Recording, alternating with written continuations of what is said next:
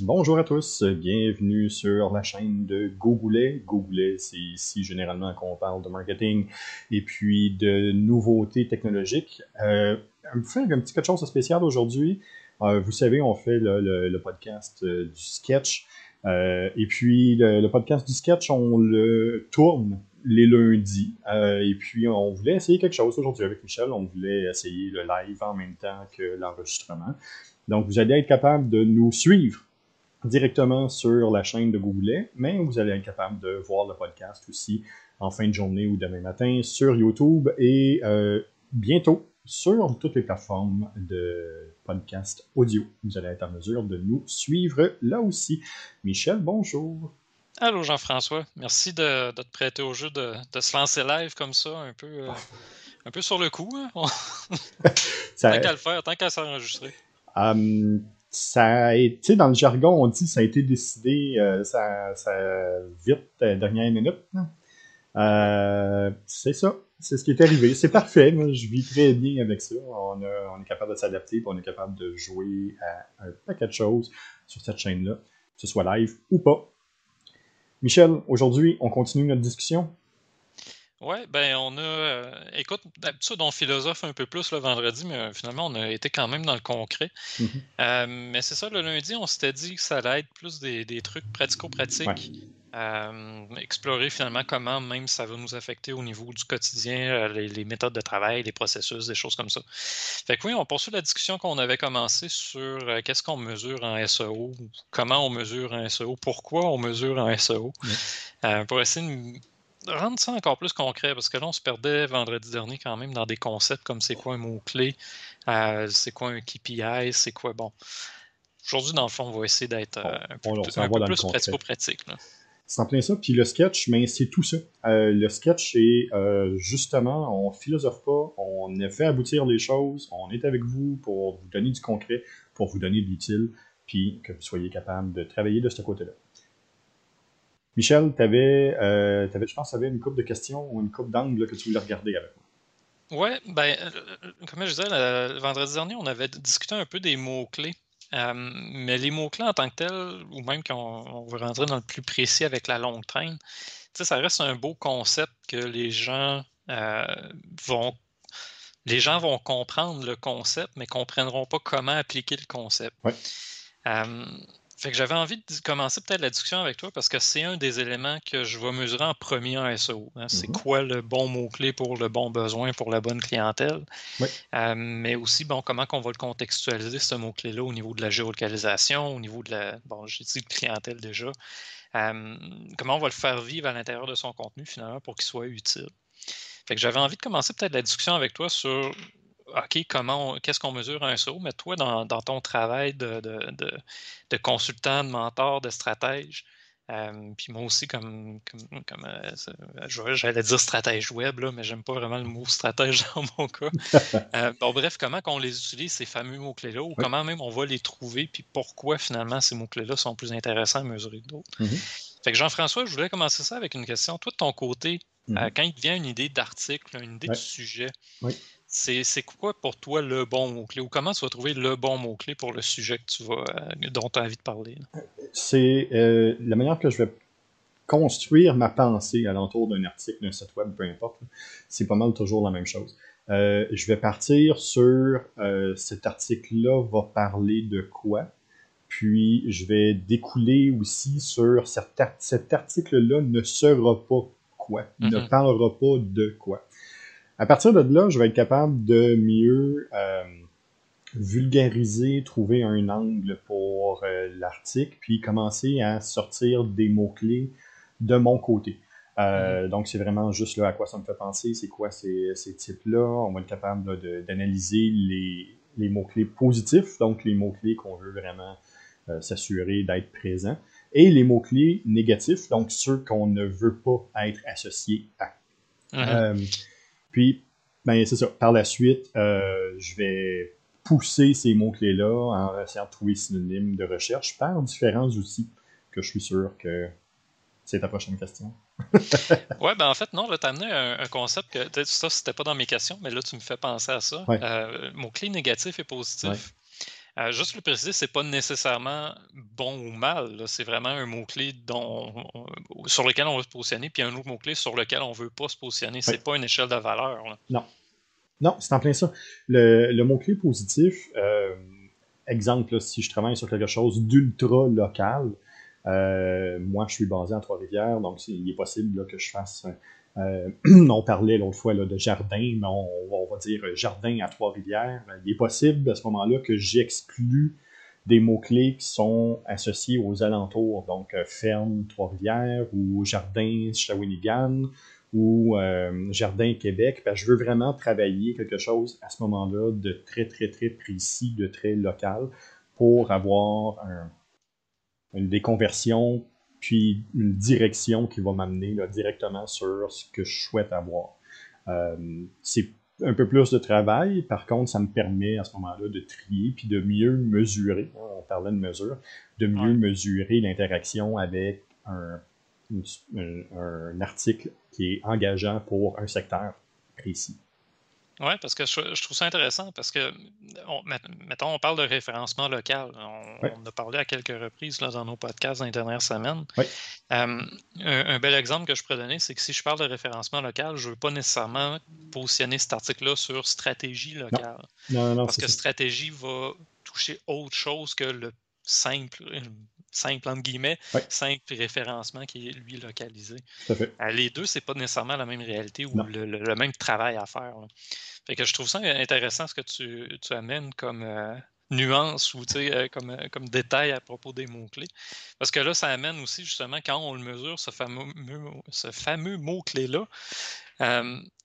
faut, faut une des choses qu'il faut s'assurer, c'est que la bonne page est associé au bon mot-clé. Si dans ton outil de mesure, tu mesures juste en général, euh, peu importe finalement la page où tu as mis le mot-clé, mm-hmm. ça va être un peu n'importe quel qui va sortir. Alors que si tu mesures tel article, admettons que tu as fait sur Jardin à Trois-Rivières, tu veux savoir s'il se positionne bien sur Jardin à Trois-Rivières, ben là, c'est important d'avoir finalement fait la bonne association. Puis t'assurer finalement justement que dans cet article-là, ben, tu ne sors pas pour jardin chez Winigan, comme tu disais tantôt. C'est en plein ça, c'est de travailler, là on donne un exemple dans l'ultra local, mais ça peut être n'importe quoi, là. Quelqu'un qui vend un automobile, euh, il veut peut-être pas nécessairement ramasser, quelqu'un qui vend une Honda veut peut-être pas nécessairement ramasser ceux qui cherchent, euh, qui cherchent du GMC. Euh, quelqu'un qui, qui, qui, vend du miel ou qui vend un un autre, il veut peut-être pas nécessairement se ramasser avec euh, ceux qui vendent du sirop d'érable. Donc, c'est simplement de réussir à travailler sur cet équilibre-là entre les mots-clés sur lesquels je veux absolument sortir, qui sont souvent bon, mais la description de mon produit, de mon service, qui sont souvent ceux qui sont mission, valeur, puis qui sont aussi les mots-clés qui tournent alentour de ça. Et? Ben, pour le reste, euh, les mots-clés négatifs sont ceux auxquels je ne veux pas être associé, mais pas nécessairement comme tu as dit tantôt si bien, c'est pas d'être associé négativement. Je je veux juste pas attirer du trafic qui ne cherche pas du tout ce que moi j'offre. Oui, ou même carrément que tu dont tu parles à un autre endroit. Oui. Tu sais, le, fameux champ sémantique, euh, la liste de ton vocabulaire, les différents mots qui vont, euh, qui vont y être associés, justement si on pense à un site web au complet, mmh tantôt tu utilisais l'exemple d'un jardin, mais quelqu'un qui fait des articles sur comment faire ton jardin, puis qui cible différentes régions. À Montréal, on ne fera pas mmh notre jardin au même moment ou de la même façon qu'à Rimouski pour, bon, diverses raisons, mais surtout le climat, on va dire. Mettons. il fait plus froid en région, puis il fait plus, plus chaud plus tard. En fait, il fait jamais chaud en région, mais bon. Tout ça pour dire, c'est que si mon article est trop généraliste, mmh ben, il va probablement attirer du monde de Rimouski sur l'article de Montréal, alors que peut-être ce que je veux, c'est que le monde de Rimouski aille sur l'article qui s'adresse à eux directement. Là, on donne des exemples géolocalisés, mais ça peut être pour autre chose. Tantôt, tu disais sirop d'érable et miel. Euh, les deux ont un champ sémantique similaire. C'est sucré, ça se met sur des toasts. Euh, tu peux faire des desserts avec. Mmh si tu es trop général, ben justement, ton article sur le miel ou ton site sur le miel, ben, tu vas peut-être attirer des gens qui cherchent des, trucs sucrés, des desserts sucrés, alors que finalement, c'est pas ta clientèle ou c'est pas les gens avec qui tu. C'est ça. Par contre, ce que ça me permet de faire, c'est comme tu disais, peut-être de doubler l'information, puis d'avoir bon, ben, un article qui va parler du miel, de ses bénéfices, sur lequel je voudrais pas avoir des personnes qui ont du sirop d'érable parce que je vends strictement le bienfait du miel. Mais je pourrais avoir un article qui dit comment remplacer le sirop d'érable dans différentes recettes et là diriger les gens qui, eux, cherchent le sirop d'érable sur cet article-là. Donc là, on commence à avoir là, différentes avenues. Quand on parle, on parle souvent, en marketing, on parle souvent d'entonnoir hein, pour diriger les gens un peu vers la bonne porte euh, d'entrée pour eux. Hein. C'est, ça qui est la, la praticité du web, c'est ça qui est intéressant du web, c'est que ben, je peux développer mon sujet à, sous plusieurs angles, au lieu de parler de strictement du sirop d'érable puis de faire un article fleuve de 20 000 mots sur toutes les choses, mais j'aime autant segmenter pour aller chercher différentes personnes qui vont avoir des portes d'entrée, qui vont leur parler plus, puis qu'on va modeler, on va peut-être avoir une chance de mieux convertir. Oui, parce que là, on, va revenir à mesurer. ce qu'on va mesurer, finalement, c'est pas à large, mon site web, il se positionne sur tous les mots-clés. C'est ben, est-ce que telle ou telle page réussit finalement à avoir un bon positionnement sur tel mot-clé? Puis est-ce que j'ai des pages qui se battent les unes avec les autres? Oui, aussi. Parce que ça, arrive souvent dans les projets que je fais. Tout d'un coup, tu te mm-hmm. ramasses avec deux pages qui vont popper de temps en temps parce que les deux parlent de service en général. Alors que finalement, non, une des pages parle d'un service précis, l'autre d'un service précis. Ils utilisent seulement les mêmes mots-clés qui se battent les unes avec les autres. Ça arrive aussi dans le cas des, euh, des entreprises qui vont s'adresser à deux clientèles en même temps. Oui. Ils vont dupliquer souvent le contenu. Fait que ce qui va se passer, c'est oui, on oriente un peu une des pages pour les professionnels, puis l'autre pour les acheteurs, les consommateurs. Mais oups, les deux pages, ils démarchent exactement le même mot-clé. Oui. Fait que de trouver la, bonne façon finalement de construire ton contenu avec les bons mots-clés qui vont s'adresser à la bonne personne permet d'éviter ça. Là, on peut même monter un, peu plus loin en disant ben là, c'est ta stratégie qu'il faut peut-être revoir puis de la bonne façon, mais ça, c'est autre chose. C'est, ça. Puis quand, quand, on vous dit, on parle toujours du pourquoi ou du début, puis, mais tout ça découle justement de cette stratégie-là, puis de cette pensée-là où il faut bien segmenter, bien catégoriser, puis bien comprendre le pouvoir de votre site web, de vos actions pour comprendre mm. jusqu'où je peux pousser ça. Parce qu'on peut avoir un site web qui est un site web vitrine qui va très bien fonctionner. Je peux aussi avoir un site web qui a autant de pages que eBay ou Amazon. Mais quelque part, dans le milieu, il y a vous. Puis c'est ça qu'il faut être capable de trouver. Puis jusqu'où vous voulez aller. Puis jusqu'où vous voulez euh, pousser votre stratégie. Ouais. Puis là, on, parle des mots-clés. Euh, souvent, le réflexe, c'est de dire ah, je vais me prendre un mot-clé qui va être populaire. Fait que, euh, on, va prendre rédaction web, rédaction web qui est hyper cherchée pour diverses raisons, pour mm-hmm. divers besoins. Euh, ça peut être un rédacteur qui cherche à mieux comprendre c'est quoi la rédaction web. Ça peut être un client qui cherche des services de rédaction web. Ça peut être des méthodes de rédaction web. Ça peut être Wikipédia qui fait un article sur l'histoire de la rédaction web, l'évolution de la chose c'est très large. J'ai des pages pour mon site web qui se positionnent sur rédaction web. Les résultats, c'est quoi? C'est oui, j'ai une grosse portée. Fait quand je le mesure, si je m'intéresse seulement à la portée, ce que ça fait, c'est ça a l'air impressionnant. Par contre, là, le quoi mesurer dans ce contexte-là, moi, c'est pas la portée. La portée va être intéressante parce que le mot-clé m'en apporte. La visibilité, c'est le fun. J'ai un gros volume de recherche qui tourne autour de ça. Mais la, stat qui va m'intéresser, c'est la conversion. Dans mon cas, c'est un service de rédaction web. Fait qu'on voit déjà, mon mot-clé est un petit peu plus long, service de rédaction web. Je le contextualise en plus à Rimouski. Fait que service de rédaction web à Rimouski. Fait que ce que je vais mesurer, c'est le taux de conversion. Mm-hmm. Sur le 10 000 personnes que je vais avoir atteint dans l'année, combien vont avoir passé à l'action? Combien vont avoir acheté mon, service? Je pourrais même ajouter une deuxième stat, le taux de clic. Mhm. Dans mon cas, justement, rédaction web, c'en est un qui avait énormément de visibilité. Mais mon click-through, hein, mon, taux de clic sur mon lien, est extrêmement bas. Je t'en ai déjà partagé, c'est vraiment ridiculement bas. Mais la raison, c'est quoi? Ben, c'est que c'est une clientèle qui, ou plutôt des internautes qui rassemblent un peu tout le monde. Ça peut être n'importe qui qui cherche rédaction, qui cherche rédaction web, qui voit ma page d'un résultat, mais qui ne trouvera pas nécessairement réponse à sa question. C'est C'est là que tout le, processus de design thinking devient super intéressant pour pousser la recherche de mots-clés.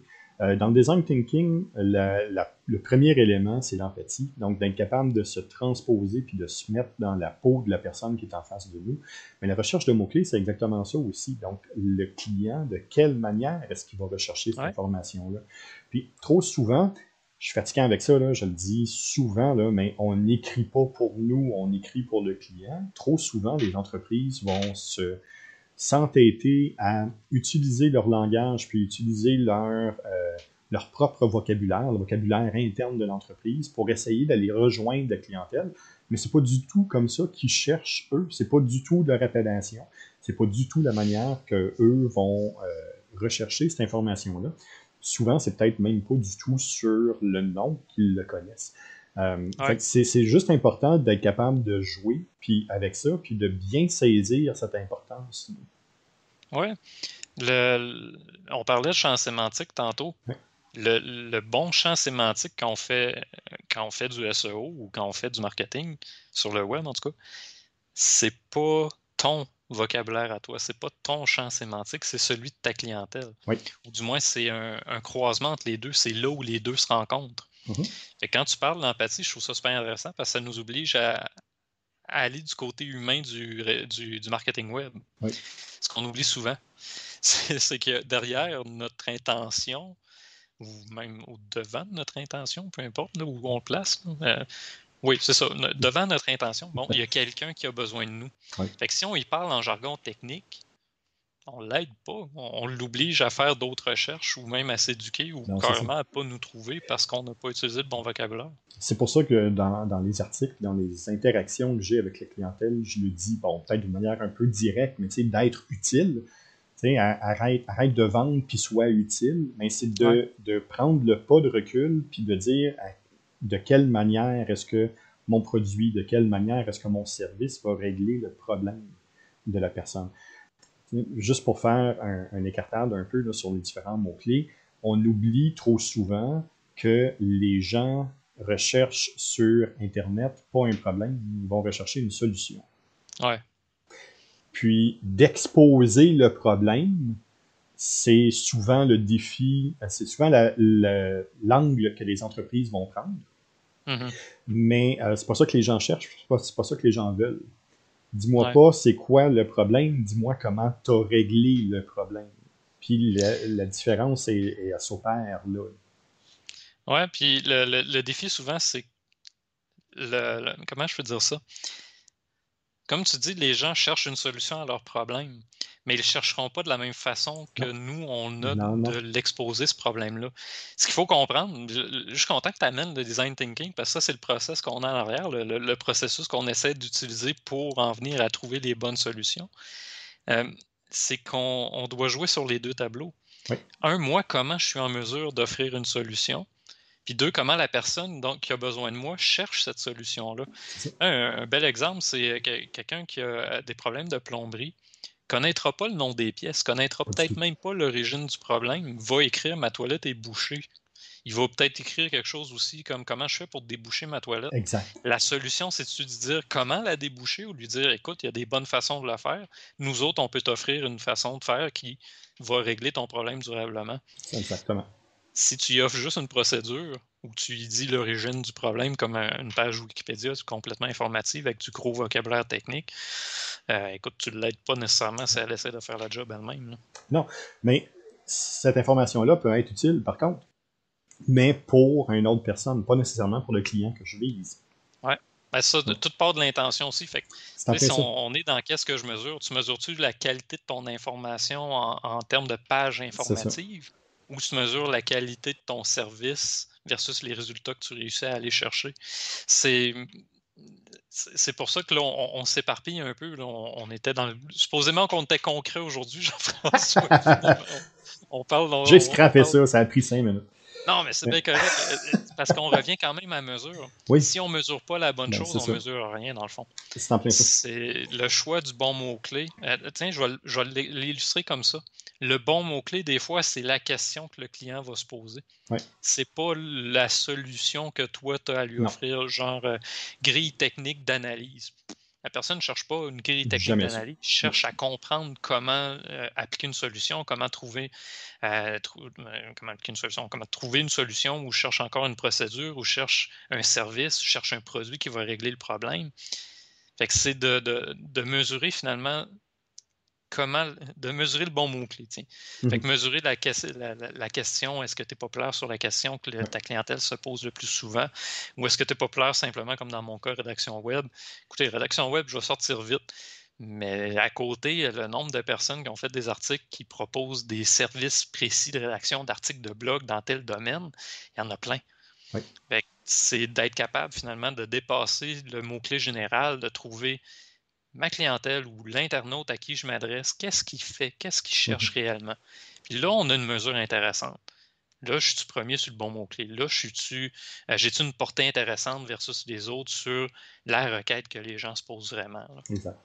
Puis là, on est dans le mot-clé, on est dans la mesure du mot-clé, mais il y, a, aussi, on parlait de conversion, donc capable de mesurer la conversion, mais l'importance de la compréhension de pourquoi la page a été rédigée devient à ce moment-là encore plus importante.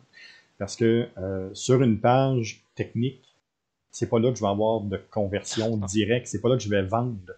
Mais c'est là que je peux convaincre un expert, c'est là que je peux renseigner une personne, c'est là que je peux peut-être faire entrer un nouveau client dans mon processus d'entonnoir complet.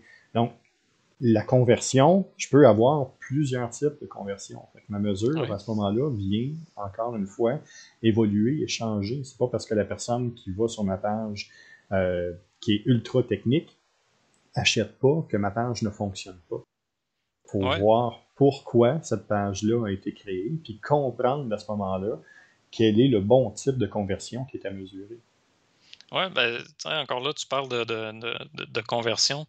Euh, si tu fais une, page très générale sur. Ben, je vais reprendre rédaction, j'aime ça. Mhm. Aujourd'hui, je vais parler de rédaction web.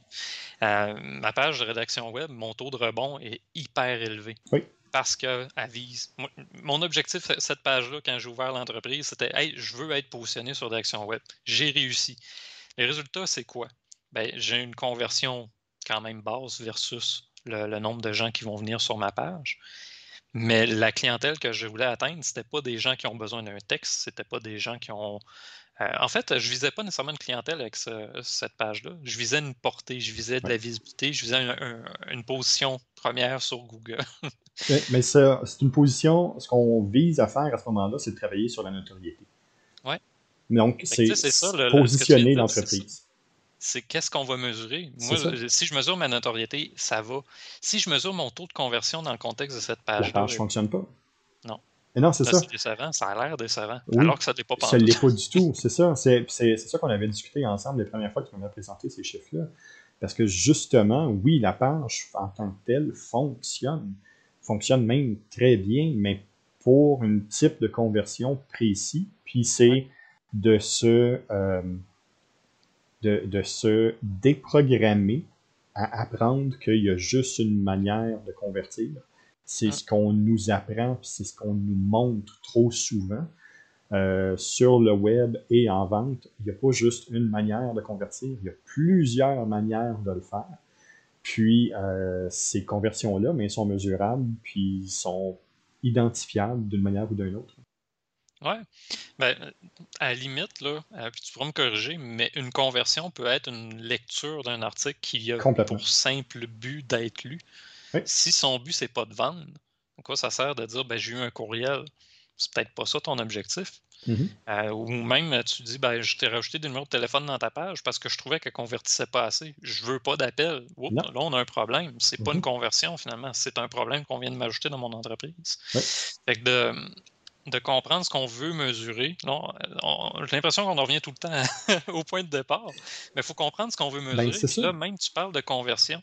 Euh, pour le fun, Jean-François, peux-tu me donner quelques exemples de conversion ben, on, a la conversion traditionnelle qui est celle de cause à effet au point de vue de la vente. La personne arrive sur votre page, elle clique, elle achète, elle est partie, puis c'est complété. Donc ça, c'est la conversion qui est la plus typique. Il y a plusieurs chemins qu'on peut utiliser, mais ça, c'est si on regarde ça simple pour aujourd'hui, euh, c'est une des conversions qui est type.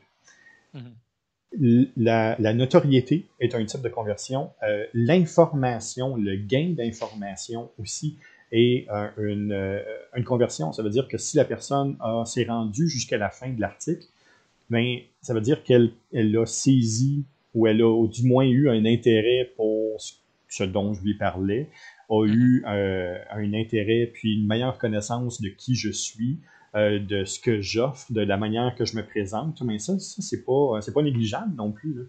il y a des secteurs d'activité, entre autres au point de vue de la consultation.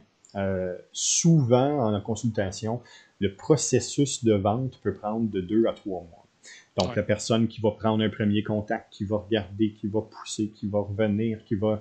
Mais à chacun des points où la personne est rendue dans son processus d'achat, il faut que j'ai une page qui va permettre la conversion. Donc, la première fois, c'est j'ai un problème, faut que je trouve une solution. Est-ce que j'ai une page qui permet de présenter la solution? Puis par la suite, la personne veut faire des comparables. Est-ce que j'ai une page qui est capable de faire des comparables? On est déjà tous tombés dans le processus d'achat à un moment donné sur un site web qui disait Bon, mais ça, c'est euh, ça arrive souvent dans le milieu électronique. Caméra 1, caméra 2, caméra 3, voici les trois caméras. On les a testées pour vous, puis on, regarde, puis à la fin, quand on se rend, tout d'un coup, c'est sponsorisé par Ah, oui, ok, bon, je comprends mieux maintenant le pourquoi de cette page-là mais c'est parce qu'elle répond à un besoin direct ou dans le processus d'achat, à un moment donné, la personne va avoir un besoin de comparer.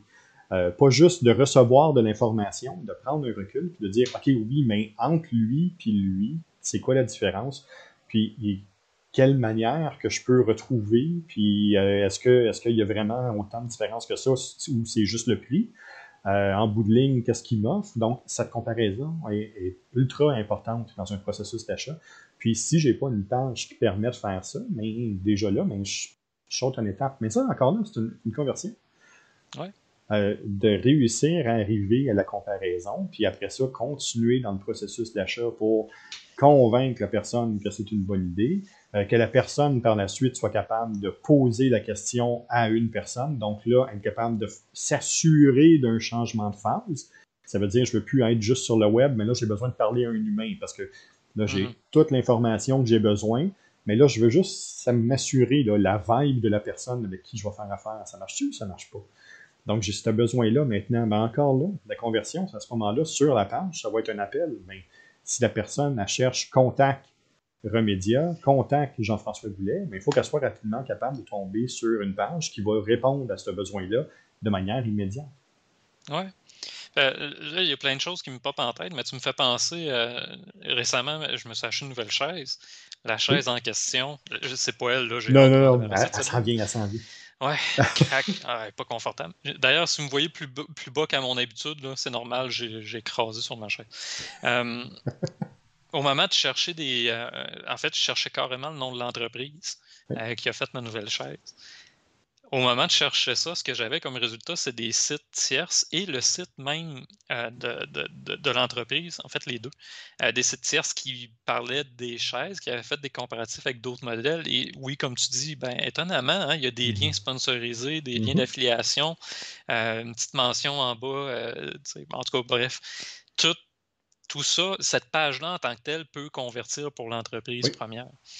Mais l'entreprise elle-même a créé des contenus aussi. vous pensez à tel type de chaise, attendez, la nôtre est meilleure. Là, tout d'un coup, ton comparatif est dans ton site à toi, tu compares avec une autre solution, tu le sais que la clientèle va chercher. Euh, ou encore, on, utilisait euh, au-dessus euh, beaucoup, toi puis moi. puis là, on, passe, en tout cas, moi, j'ai passé tranquillement à HeroPost. Sur le site d'HeroPost, il y a un article sur comparatif entre ce qu'HeroPost fait et ce que Outsuite fait. Mmh ça, c'est une façon d'aller convertir une clientèle à un autre niveau. Évidemment, c'est pas juste celui qui, cherche une solution pour gérer ses réseaux sociaux. Mm-hmm. C'est carrément quelqu'un qui commence à faire les comparatifs. Ouais, OK, au de suite, il est, cher finalement. Puis, ce qui est important de saisir aussi, c'est que la personne qui va atterrir sur cette page-là, dans son processus d'achat, est peut-être pas rendue à elle à une conversion complète. Donc, est peut-être pas rendue à son, à son clic final pour acheter. Elle, mm. Sauf qu'on vient de répondre à un questionnement, on vient de répondre à un besoin de son côté, on vient de la sécuriser sur un point en disant Ouais, mais il me semble que c'est beaucoup d'argent pour tout de suite. Ouais, mais check l'autre, tu as mis comme pas mal plus d'argent. Ouais, mais j'ai-tu toutes les. J'ai-tu toutes les, différentes plateformes sociales? J'ai toutes les plateformes sociales, mais j'en ai même plus. Donc, le comparatif, là, vient répondre aux questionnements puis aux besoins que la personne a. En web, là, euh, je te l'ai déjà dit souvent, puis je le dis à ma clientèle, mais les meilleures publicités puis les meilleurs contenus pour assurer une vente sont celles qui vont travailler sur l'anxiété de l'acheteur. Ouais, ben les émotions, là. Ouais. Donc, une personne qui va acheter, dépendamment du type de processus, puis dépendamment du type d'achat, c'est quelque chose qui peut être anxiogène. Pas, pas de là à s'enfermer, puis à prendre des médicaments, puis à se coucher en petite boule. Mais c'est un processus qui fait, qui, qui démarre un questionnement, qui démarre quelque chose qui est pas, qui est mal à l'aise. Puis, euh, d'être capable de répondre concrètement à ça, c'est quelque chose qui est important. Euh, d'être capable de répondre, hein, j'aimerais ça contacter une personne, y a-tu vraiment une personne en arrière de ça? Ben oui, regarde, ça c'est la photo de Michel. Michel, c'est lui, puis tu sais que tu vas être capable de le trouver. Ouais, mais là, les comparables, c'est quoi? Mais ben, regarde, viens ici, je vais te montrer les comparables, je vais te montrer c'est quoi tout ce processus-là. Un des milieux qui a le mieux saisi ce processus-là, pas en web, mais en réel, c'est quand on magasine une automobile. D'ailleurs, il y a des écoles entières qui ne font que entraîner les personnes pour vendre un automobile. Parce que c'est justement de gérer une anxiété. On s'entend, après la maison, c'est le deuxième plus gros achat que vous allez faire dans votre vie. C'est une dépense qui est quand même énorme. Et ils réussissent à travailler sur l'anxiété, puis ils réussissent à travailler sur la négation. Rarement sont les personnes qui vont arriver en disant tout de suite, c'est la grosse affaire, boum, boum, boum, mais ils vont travailler sur les négations. Non, c'est pas, pas ça. Non, tu te ramasseras pas avec tant d'affaires. On rapetisse le prix. Ouais, par semaine, ça va te coûter 63 pièces. Oui, au final, ça va me coûter 460 là, mais ça je ne sais pas. Mais au final, ça va te coûter 63 pièces, c'est pas cher. C'est correct, tu es capable de le prendre, non, il n'y a pas de trouble. Oui, j'ai un hotline. Oui, il y a quelqu'un en haut de moi qui peut aider étrangement à négocier, étrangement à... Ce, processus-là travaille beaucoup sur l'anxiété puis le positionnement. Mais le web, c'est exactement la même chose. Ouais. Puis tu sais, dans, ces contextes-là, ce qu'on mesure, je vais ramener ça à la mesure, mmh. euh, ça ne sera pas nécessairement juste notre propre site ou notre propre contenu ou notre mot-clé, ça peut être d'où ça vient. Euh, là, on parlait, admettons, justement, de quelqu'un qui, bon, euh, euh, un site tierce qui aurait travaillé justement sur des problématiques. un achat de nouvelles chaises là, ergonomiques, on s'entend, c'est un gros achat quand même. là, tout d'un coup, on vient de déconstruire. Ouais, OK, tu as payé 200 pièces de plus, mais elle va durer 10 ans au lieu de te durer 2 ans. Ah, tiens, tout d'un mm. coup, ça me rassure. On mm-hmm. vient de, réduire mon anxiété par rapport à l'achat. Ce que, ce que je vais mesurer dans ce contexte-là, c'est d'où le clic va provenir ou d'où la visite va provenir. Où est-ce qu'elle va arriver sur mon site web? Comment elle va se promener une fois qu'elle est rendue dans mon site web? Mmh. Fait que tous ces contenus-là, comment ils vont interagir ensemble, c'est aussi une façon, euh, une des choses qu'on va aller mesurer. Euh, dans Analytics, Google mmh Analytics, on peut vraiment se perdre. Oh euh, le parcours que les gens vont suivre. Si tu te mets à cliquer là-dessus, tu vas carrément pouvoir suivre chaque pas chacune des personnes, mais pratiquement mhm. euh, chacun des canaux par lesquels sont passés. Fait que on se rend compte aussi à ce moment-là que c'est pas ta page d'accueil la plus importante.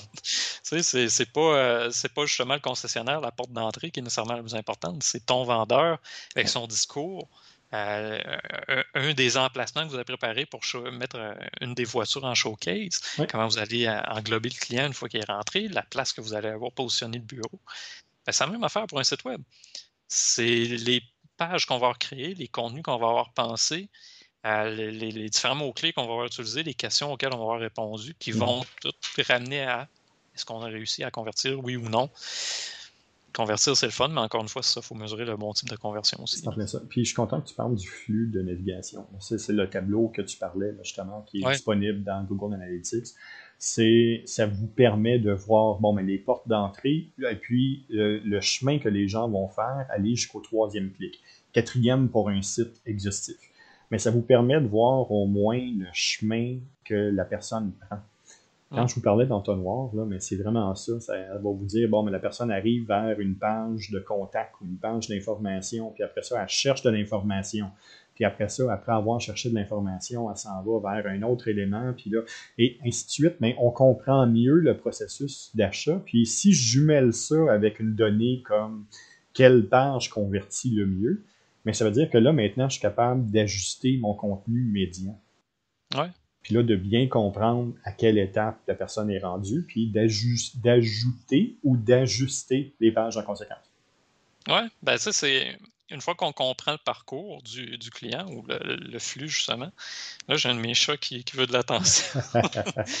mais, une fois qu'on le comprend, c'est que là, en fait, on, euh, tout le contenu qu'on va créer, on va pouvoir le rediriger à la bonne place. Parce qu'on a le, chemin qui parcourt, mais aussi comment ils comment sortent, à quel moment ils vont quitter.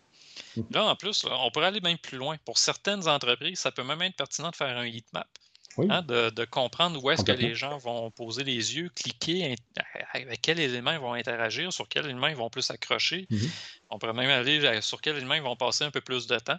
on parlait des réseaux sociaux. Euh, je pense que tu fais référence au euh, Social Dilemma dans un de tes articles d'ailleurs. Mm-hmm qui vont même calculer finalement le nombre de secondes qu'on va passer à zioter la fameuse publication avec des chats pour nous en montrer d'autres immédiatement après, de plus en plus, jusqu'à ce que notre fil soit juste des chats. Notre, euh, on, parle de mesures. Hein. Euh, là, on, utilise les mesures de notre côté. Mais les mesures des réseaux sociaux les plus populaires, Instagram, Facebook, TikTok, ce ne sont que ça des heatmaps qui nous disent justement à quel moment, combien de temps j'ai passé sur une publicité qui est euh, de tel sujet, de telle information. Les nouveaux algorithmes ne sont que structurés sur ça. Donc, quand on parle de mesures, si c'est bon pour eux autres, mais ça peut peut-être être bon pour nous autres aussi. Fait que, pour une PME, je peux comprendre que c'est pas c'est pas la première chose que je mesurais. J'en ai déjà eu un client qui m'arrivait, j'aimerais ça un heatmap.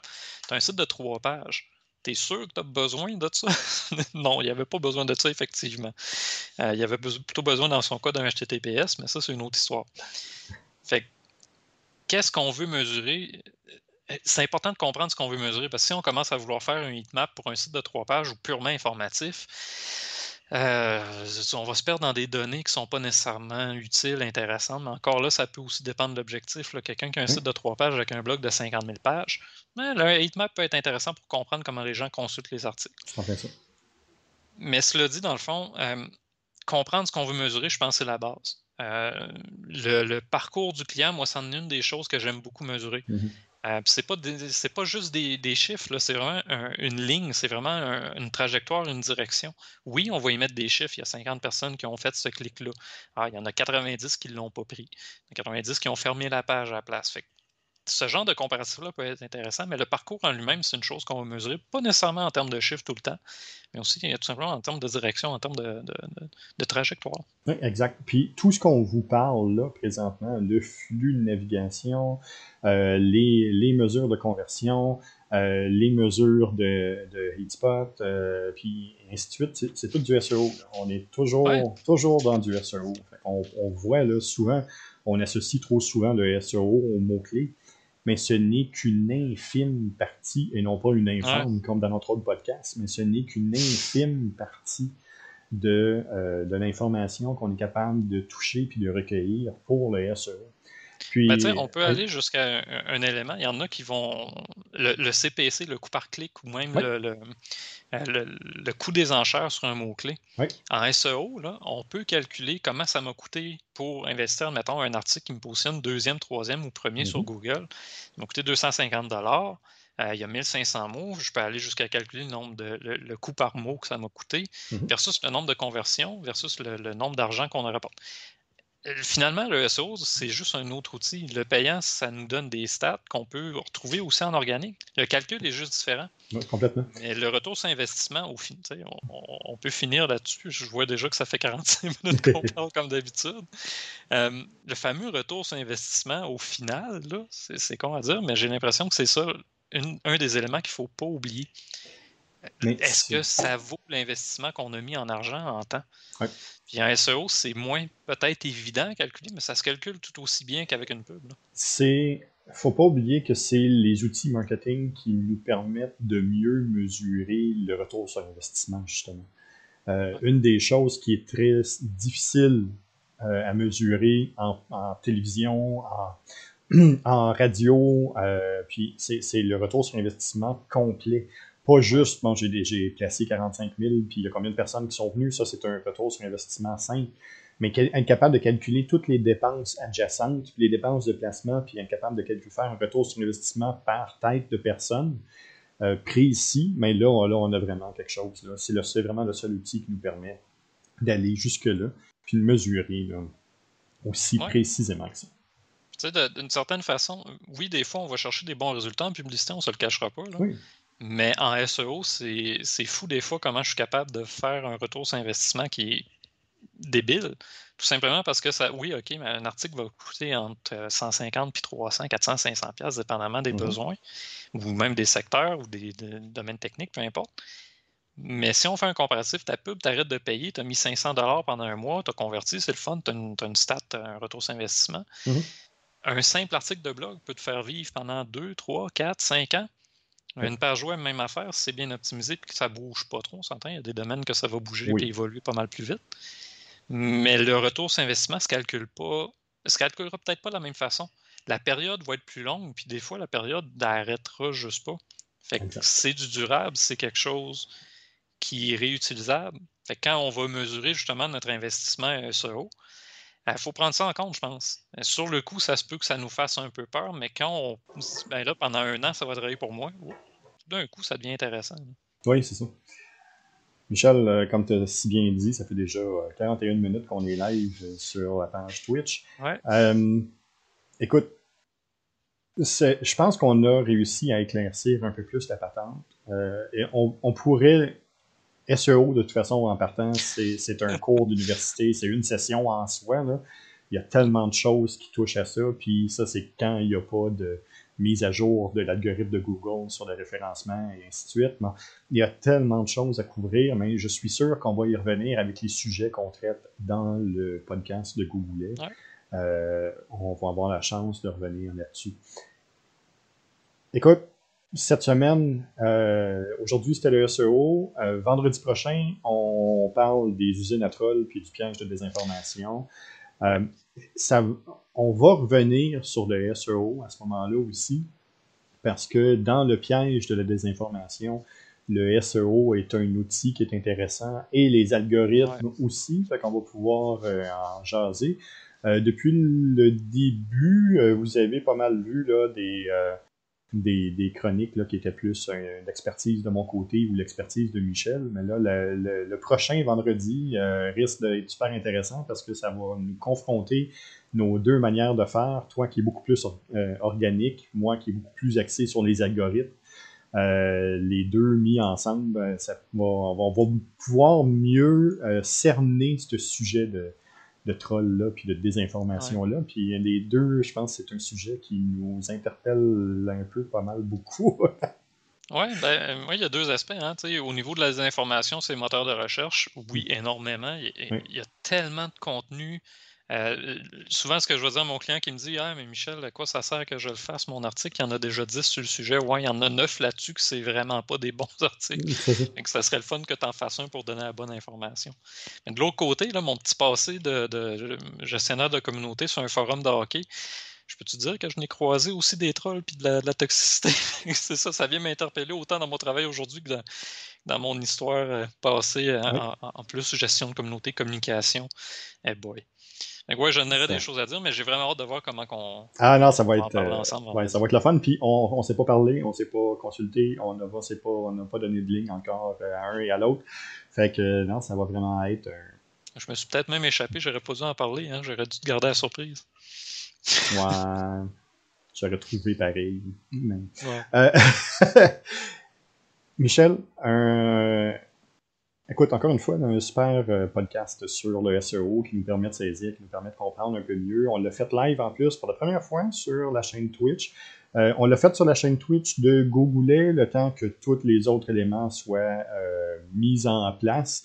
vous comprendrez qu'il y a beaucoup de technicalité et de, de patentage alentour de ça, mais on va probablement le refaire en live. Je m'avance, mais on va probablement le refaire en live parce qu'on est plus à l'aise, euh, je pense, de, cette manière-là.